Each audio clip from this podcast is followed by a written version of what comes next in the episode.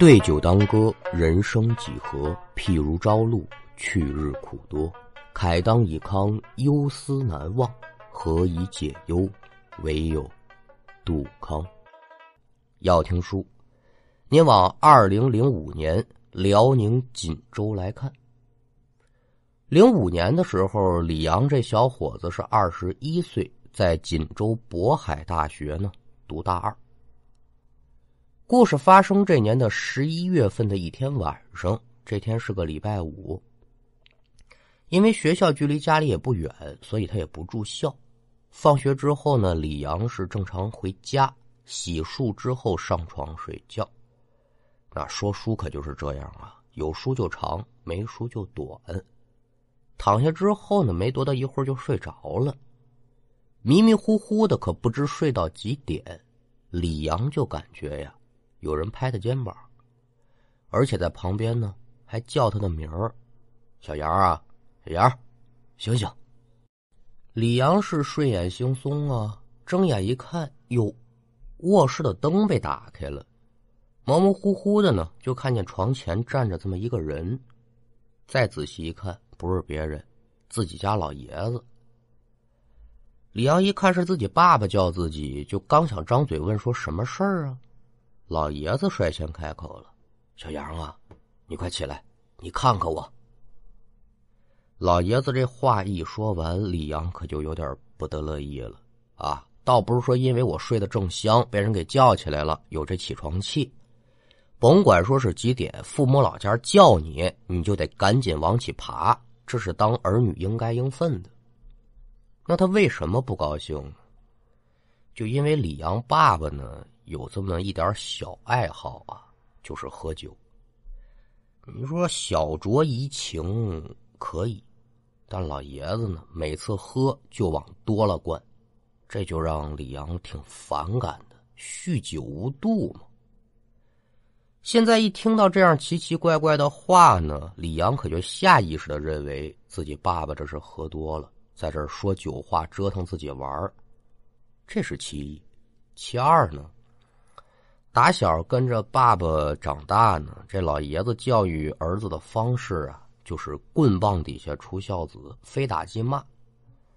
所以这么多年下来呢，对自己爸爸多少有这么一点抵触情绪。可以说吧，父子爷俩这么多年来关系就很一般。再一看老爷子也没有什么不对劲的地方，可就认定了这是又喝大了。唉。我说：“爸爸，你要是喝点酒呢，就赶紧睡觉去吧，这样对您这身体也好。呃，别折腾我了，我这明天还得上学呢。”说完，猛的一个起身，可就由打床上坐起来了。那也就与此同时，李阳就感觉自己这身子是猛的一抖，紧接着可就睁开了双眼。再一看，卧室之内是漆黑一片，嗨。原来是南柯一梦，李阳有点纳闷了，这好么样的怎么做这么奇怪的一个梦呢？另外一节说，放学回家之后，父子爷俩也见着面了，虽然没怎么说话，但是老爷子在梦里让自己起来看看他，这这啥意思呀？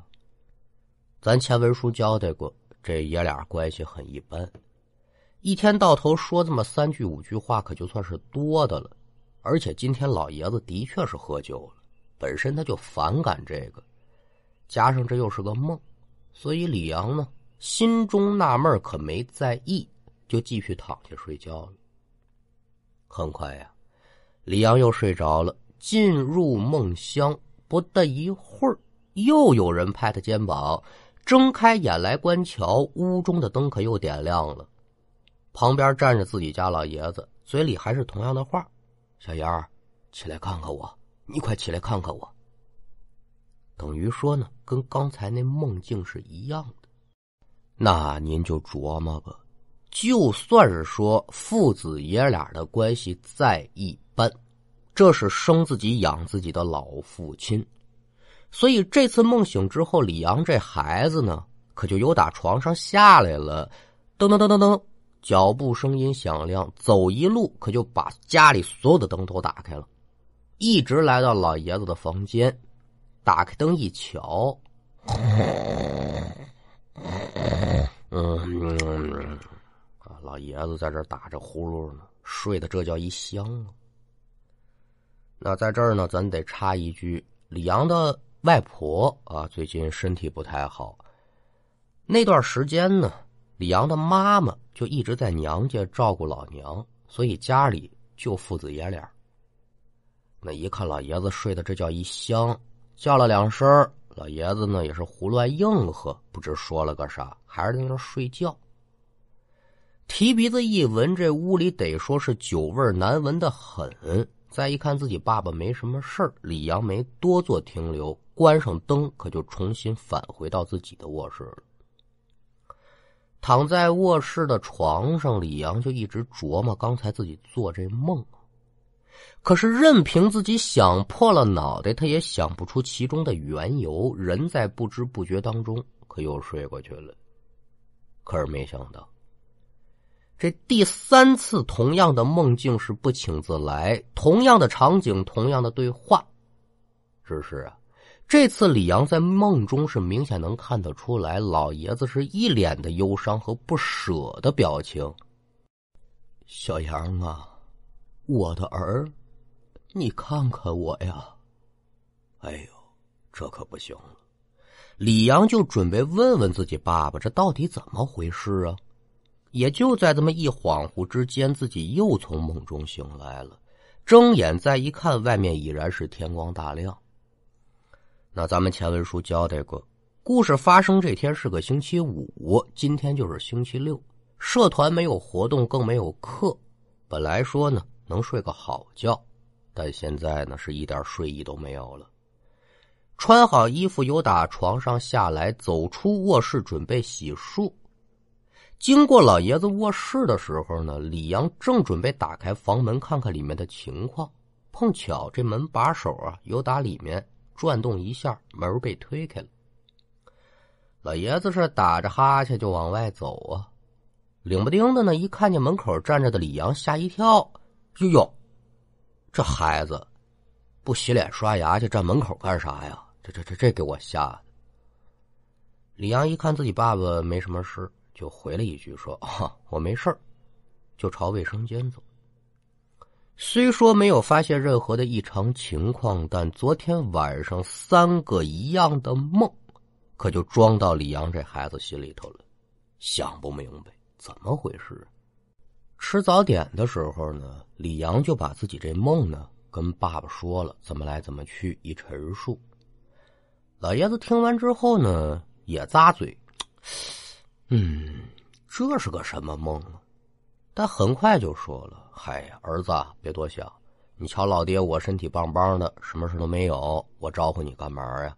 做梦正常，没什么事啊，别多想。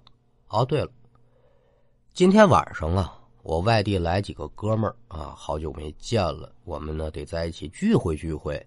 估计呢我回来的晚点晚饭呢你要不就自己做，要不你就自己外头吃都行。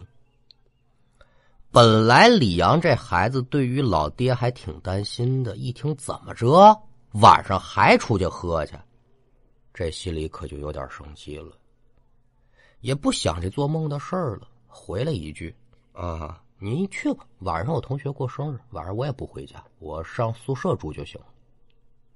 那你要问李阳说这话是真的吗？假的，没有同学过生日这事头天晚上跟同学约好了，今天打算去网吧打通宵游戏。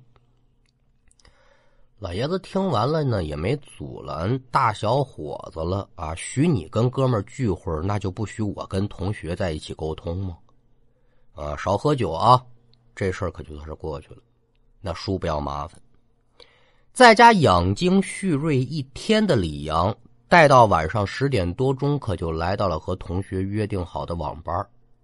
来到网吧，一看同学把晚上通宵必备的这个口粮和水都已经准备好了，这说了一句：“哟，兄弟，真够讲究的。”就打开了电脑，和同学开始一起玩游戏。那按现在钟点说呢，一个多小时过去了，正跟同学组队打 BOSS 的李阳啊，突然之间就感觉呼吸急促了，哎呦，有点上不来气儿，而且是浑身难受。李阳可是没在意啊，就觉得说我是不是这把游戏打的太刺激了，肾上腺素飙升。其实他这想法非常正常，你要是喜欢玩游戏的话呢，应该都有这种感觉。想到这一点呢，李阳就试着调整自己的状态。呃，咱就别说是调整坐姿还是深呼吸了，没有用，而且是越来越严重。身上的这股难受劲儿啊，哎呦喂，别提了，针扎的像放。之前说呼吸急促还是好的，现在就已然变成喘气都费劲儿了。不单单如此，这孩子就觉得浑身上下每一个毛孔都往外冒汗，贴身的内衣呢。可都被汗水给打湿了，心塞的要命。哎呦，我怎么这么难受？到了这个时候，李阳可就意识到了这事情有点严重了。平时自己的身体挺健康的，而且说通宵打游戏也不是头一回了，之前可从没这种情况。我今天在家休息了一整天，怎么回事？想不明白。别管怎么回事，这游戏不能再玩了。把耳机往下一摘，就对隔壁的同学说：“你，你先玩吧，我太难受了，我缓缓。”同学玩的正在兴头上，也没回头。你就快点吧，这 BOSS 我一个人可扛不住啊！李阳嗯了一声，就靠在椅背上，闭上眼就想着缓一会儿，看看效果怎么样。可缓了不到五分钟，李阳是。腾一下子，由打座位上就弹射起来了，把旁边同学吓一大跳。干嘛呀，杨子？什么情况？李阳猛地站起身子之后，对旁边的同学可就说：“哥们儿，你自己玩吧，我得回家。”同学一听说你逗我呢，你别走啊！你走了，谁跟我组队呀？现在李阳可顾不得这个了，卖队友那就卖队友了，我明天再陪你吧。说完之后，大步流星可就往外头走。那您就得问了，李阳这孩子为什么突然之间会有这样的举动呢？书中代言，就在刚才靠在椅背上闭目的李阳耳边突然响起了一个声音：“是洋洋啊，快醒醒！洋洋，快醒醒！”声音是大且急促，而且这个声音居然就是自己的声音。这才导致李阳腾的一下坐起来，坐起来之后的李阳都没等反应，就是下意识的脑子里就冒出了一个念头：我得赶紧回家，我只有回家，我这身体难受的症状才能减轻。具体为什么他自己都不知道。那咱们就抛开李阳的同学怎么抱怨他不说，就单说李阳离开网吧。现在已然是午夜十二点多了。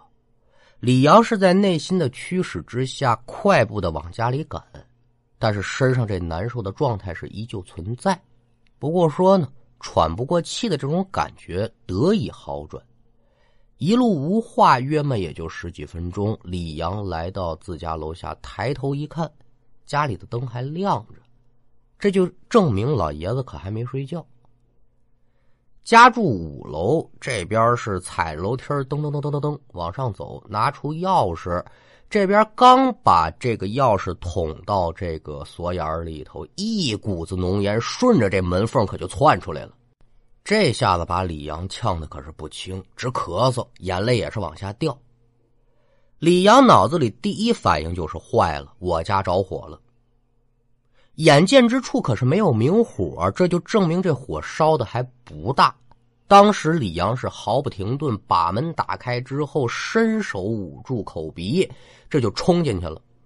冲到屋内四处打量，这可就找到这火头在哪儿了——厨房。李阳跨步冲进了厨房，来到门口，他看见的这一个已经烧红的铁锅放在灶台上。底下那火还腾腾的往上拱呢。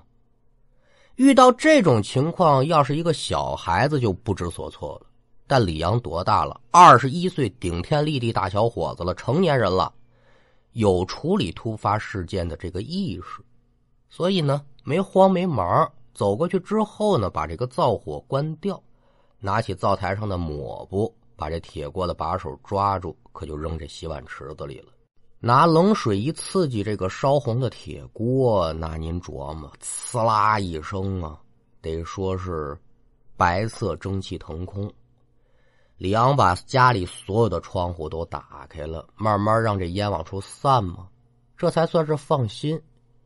敢等自己坐到沙发上想好好休息一下的时候啊，李昂就发现自己身上那种难受的感觉已然是消失不见了。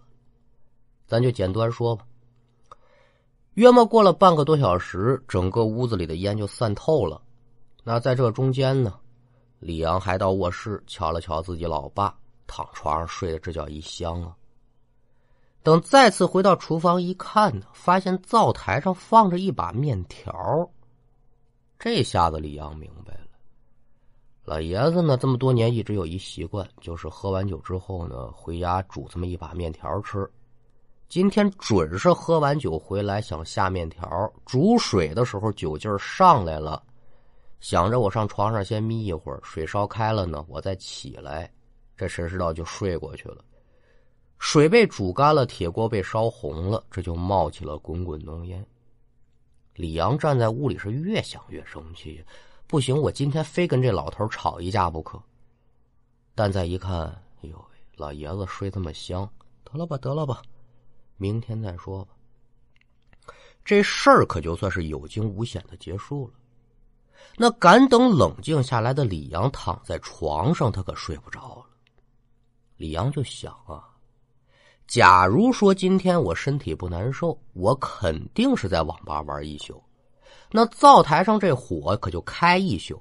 如果这样的话，那今天早晨我再见我爸爸，那可就不是活的了。昨天晚上那梦，莫非说是我爸爸的潜意识说在暗示我，你可得注意着点我。自己在网吧听到那声音，是不是也是自己的潜意识在暗示自己赶紧回家救爸爸呢？小伙子是躺在床上翻来覆去的就琢磨，这到底是个什么道理？想来想去呢，总结出四个字，叫心灵相通。难道说这人世之间还真的有血脉相连、心灵相通这一说法吗？其实呢，李阳说这心灵相通啊，也不是说虚幻的，真有。东晋的风水学家郭璞呢，写过中国风水文化的一本奇书，叫《藏经》啊，里面提过这么一个词，叫生气。那这个生气呢，决然不是说咱用来表达情绪那个愤怒的生气啊，指代的是阴阳气，也就是《易经》里面所说的“太极生两仪”的这个两仪，在藏经当中的概念表达为生气。生气是在地中发生、发展、变化，发出地面而生乎于万物。反过来说，世界上的万物都是生气所生所育，当然了，人也不例外。那人是怎么来的呢？受了父精母血，十月怀胎，一朝分娩，来到人世之间。给您举一个不恰当的例子，我们的父母就好像是某一个电台的固定频道，那我们来到人世之间，自然而然的也跟父母在同一频道。同频率的电波是不是有相同的内容在里面？这就是宇宙当中相互的感应。父母跟子女之间也可以产生这样的生气感应。这样说比较容易理解。也就是说，李阳这孩子这两天的所遭所遇，其实呢都是父子之间的生气感应才产生的。因为这样的生气感应存在，才避免了灾祸的发生。到了第二天，李阳得说鼻子不是鼻子，脸不是脸呐。按理说这样对父母不合适，但是老爷子这祸做的有点太大了。你不珍惜别人的生命，你自己的生命都不珍惜了吗？就把昨天晚上事怎么来怎么去，可就给自己爸爸说了。老爷子也是，哎呦，我怎么能干这事呢？懊悔不已。说了，儿子，日后我决然不能再拿这酒当水喝了。爸爸，我保证，慢慢的呢，我还得把这酒给戒了。本来是想着跟老爷子吵架的，一看老爷子这个认错态度，嗯，表现不错，也没发作，行了，那这事儿可就过去了啊。趁老爷子不注意呢，这孩子呢拿家里座机给打了个电话。当天上午呢，李阳他老妈可就一脸怒气的回家了，拽着自己爷们这儿的，来来来来来来来，死不了臭嘎嘣的，给我进卧室。那您再听这卧室里头可就热闹了。哎呦呦，媳妇儿，我错了，我下回再也不敢了，我你饶我这一回不成吗？李阳一听，哎，这目的就算是达到了。这个时候就得说李阳是悠哉悠哉，把这耳机呢往耳朵上一戴。哎呦，咱也不知道这耳机里的歌是他故意选的呀，还是特意为了应这景儿。他就跟着轻声唱啊，说：“快使用双节棍，哼哼哈嘿。”孩子，这是咱老爹啊，你让老娘下手轻点啊，双节棍呢就别用了。哈哈哈！哈那今天这故事呢，虽然没有闹鬼闹神儿，但是啊，告诉咱们一个很浅显的道理：酒是好东西，但是啊，可决然不要贪杯呀。好了，今天的故事就给您讲完了，感谢您的收听。